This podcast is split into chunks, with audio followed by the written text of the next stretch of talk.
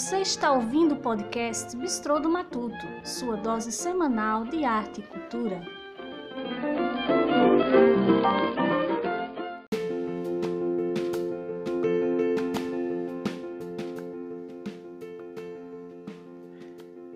Não importa se você chama Matuto de Caipira, Arigó, Caboclo, Jeca, Roceiro, o importante é você ter consciência que no final das contas você ama alguma coisa da roça.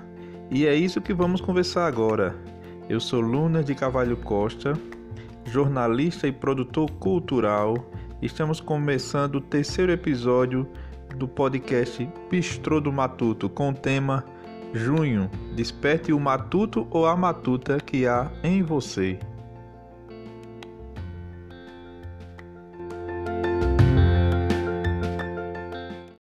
2015, eu escrevi um texto para o blog Bistrô do Matuto. O texto, o título do, do texto era esse: Serra Negra e o seu São João tradicional. É bem interessante, né? Se você puder, dá uma olhadinha lá, dá uma conferida no Bistrô do Matuto com, e veja lá esse título. Eu falo um pouquinho sobre o que é o São João da Serra Negra. O São João da Serra Negra é considerado o ponto alto do São João de Pernambuco.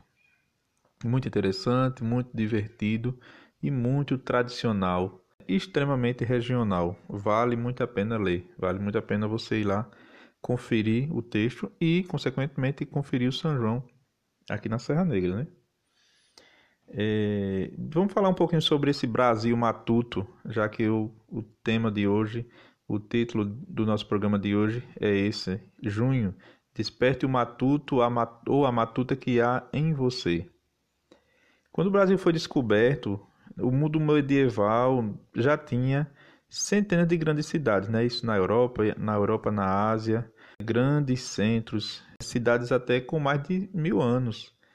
Mas não havia nenhum plano para se construir um grande centro, uma grande cidade. Não havia plano, projeto para que houvesse a formação de grandes centros aqui em, no Brasil. O foco era o interior, né? o foco era explorar o interior, era explorar os sertões, né?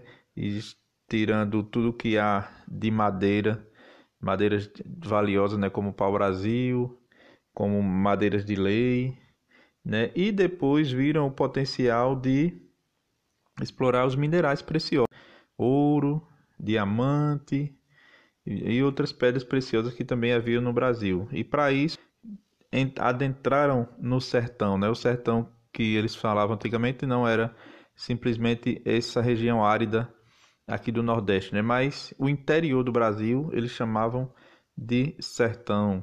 Os bandeirantes adentraram nos sertões do Brasil, mas justamente buscando as riquezas que o Brasil possuía, que a floresta tinha, que eles podiam explorar toda vivência era focada na mata e no máximo na roça. O, eles, o que eles pensavam de, de, de produzir, de explorar, era do meio da mata, ou no máximo plantar alguma coisa para poder comer. Né? Geralmente a carne era caça, isso nos primeiros anos, e assim eles foram se estabelecendo aqui no Brasil. Assim, os nossos ancestrais se estabeleceram no Brasil. Aí depois veio a cana-de-açúcar, um pouco antes da cana-de-açúcar já havia já algumas criações de gado já no Brasil. E o Brasil continuou sendo esse país rural. Observe que a música é um reflexo dessa nossa alma matuta, né? nossa essência rural, que prova que nós ainda somos um país rural e não conseguimos nos desvencilhar, não conseguimos nos afastar dessa característica de sermos um país rural, de sermos um país com essa ligação com a agricultura, com a pecuária e com a cultura da roça. E se você olhar direitinho, de tempos em tempos surgem né, movimentos musicais, é, surgem novos estilos, ritmos diferentes, se tornam sucesso mas nenhum consegue acabar com o forró, com o baião, com o chachado. Pode até ofuscar, mas acabar não. E outro movimento musical né, muito interessante que a gente vê aí é, o poder desse movimento que está, na verdade, no topo das grandes rádios, né, no topo das músicas mais pedidas, que é a música sertaneja. A música sertaneja que nasceu da música caipira, né, e houve né, algumas evoluções. Né, é, começou com música caipira, depois foi o sertanejo, depois o sertanejo universitário. Hoje em dia está muito forte aí o forronejo, né, a mistura de forró com sertanejo, e também temos o breganejo. Mas toda, todos esses estilos têm uma relação com o campo, né, com o homem do campo, com o homem rural, e nasceu da música caipira. E, como eu falei, nessas músicas são sucesso, sucesso muito grande durante muitos anos, estão no topo das baladas, né? Hoje em dia no Brasil, são os cachês mais bem pagos são para as, é, os cantores e cantoras de música sertaneja. E esse sucesso é apenas porque eles pagam jabá aos grandes meios de comunicação para estarem sempre na mídia. Tem isso também, né? Mas não é só isso. Não é só isso que garante o sucesso da música sertaneja. É como eu falei, essa relação que o Brasil ainda tem com o homem do campo, né? Com o, a, a pessoa que faz, que cuida do gado, com a pessoa que compete no rodeio, compete na vaquejada há uma relação muito grande com esse homem do campo, com essa pessoa desse meio. Quando eu falo homem do campo, uma forma de dizer que muitas mulheres também são profissionais também do gado, são profissionais também que vivem disso, de vaquejada, de rodeio, e, consequentemente fazendo arte em torno dessa cultura. Então, não é simplesmente porque pagam jabá, não é simplesmente porque investem na carreira, é porque é uma ligação muito forte com o homem do campo, muito forte mesmo nesse Brasil rural que nós estamos e somos. A música sertaneja acaba refletindo isso, mostrando isso. Né? E outra coisa que prova isso, que nós temos uma alma matuta, que como eu, falei no título, né? em junho vamos deixar despertar o matuto que há em mim, o matuto que há em você, porque todo mundo tem uma relação com o sítio, né? Todo mundo tem uma relação com o meio rural. Né? Afinal de contas, quem nunca passou as férias no sítio, na chácara, na fazenda, ou se não passou as férias, né, um longo período, mas quem nunca foi visitar um parente na roça, mesmo morando na cidade, quem nunca foi, né? E os produtos alimentícios mais procurados nas cidades, nos grandes centros, né? E às vezes até os mais caros. Se você olhar direitinho, é o que? Manteiga do sertão, queijo de coalho do agreste, carne de sol, né? Mesmo na capital, restaurante que serve cuscuz, macaxeira, xerém de milho com galinha, tem público certo e às vezes é até seleto. Às vezes é até seleto o público, né? um público diferenciado, que vão apreciar essas comidas tipicamente da, da culinária da cozinha matuta, né, da cozinha interiorana. Muito comum na capital você vê né, diversas, estabelec diversos estabelecimentos com letreiros. Temos isso, temos aquilo que veio da roça, que veio do sertão. Né? Muita coisa do sertão mesmo sendo vendido na capital. Né? E se você olhar direitinho, é, parece que além da qualidade nos produtos, né? Além de você consumir porque tem qualidade, porque dá a entender que são produtos originais, né? que são produtos é, feitos com, com as melhores matérias-primas, né? ou que a procedência não seja duvidosa, parece que além disso há uma satisfação em quem, quem consome aqueles produtos, né? A pessoa parece que, que fica mais feliz, fica mais satisfeito a consumir aquele produto, porque eu acho que isso também é uma prova dessa relação. E você olhar essa relação do homem da cidade, do homem dos grandes centros com o, o meio rural, né, com o interior é muito grande. É, a gente tira aqui pelas festas que acontecem aqui no interior. Vamos falar de novo sobre a festa da Serra Negra.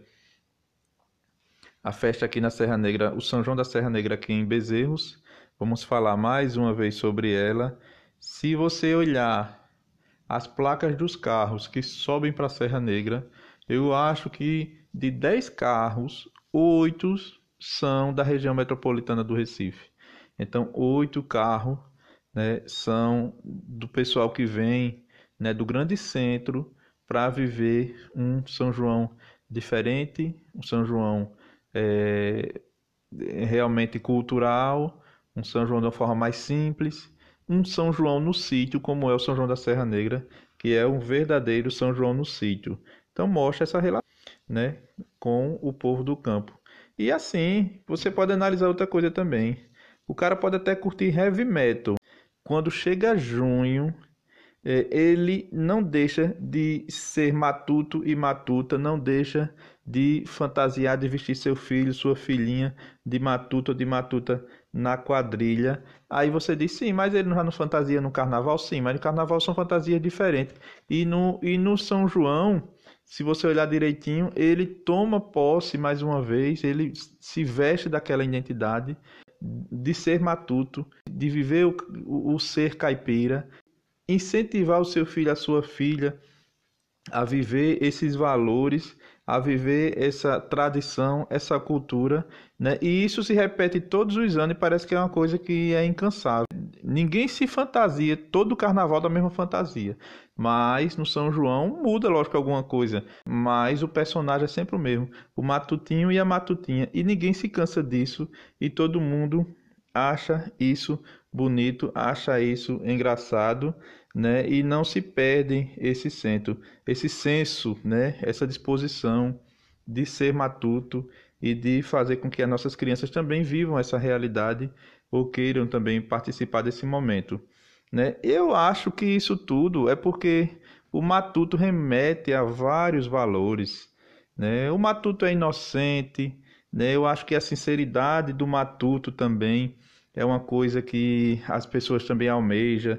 Aí tem essa simplicidade da forma de viver e de ser do matuto, né? A, a vida sem ter grandes ambições, né? Sem, sem almejar tanto e por, e, e por isso, de uma certa forma, não se matar, né? Para se ter alguma coisa, para se conseguir alguma coisa. Eu acho que essa relação é, esses valores, esses princípios que o matuto tem, que muitas vezes o matuto nem sabe que tem, o que são valores, o que são apreciados, é o que dá esse encanto. No final das contas, você pode ser hip, pode ser pop, pode ser reggae, pode ser rock. Quando chega junho, acende uma chama matuta em você. Você vai dizer que nunca brincou de imitar um caipira falando. Com seu português errado, mas cheio de verdade e boa vontade. Todo mundo já brincou disso, né? Todo mundo já imitou o matuto. Então não despreze o chapéu de palha, assuma que tem uma queda por xadrez, que se não gostar de canjica, pamonha ou quentão, ao menos gosta de pipoca ou milho cozido. No final das contas, todo mundo gosta de algo do campo. Então, para encurtar a história, ou caipira pirapora ou matuto que foi à praia, no fundo, no fundo, somos matutos, sim senhor.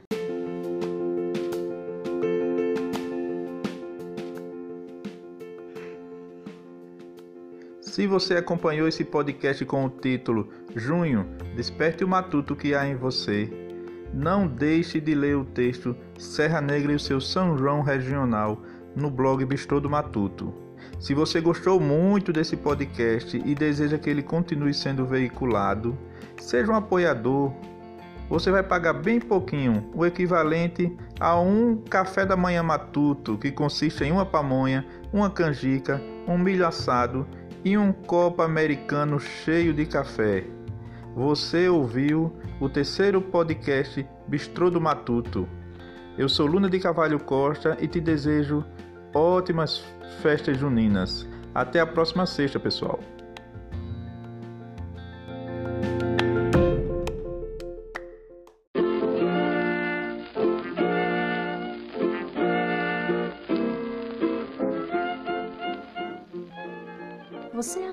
Ouvir o podcast Bistrô do Matuto. Nos acompanhe também em todas as outras redes sociais.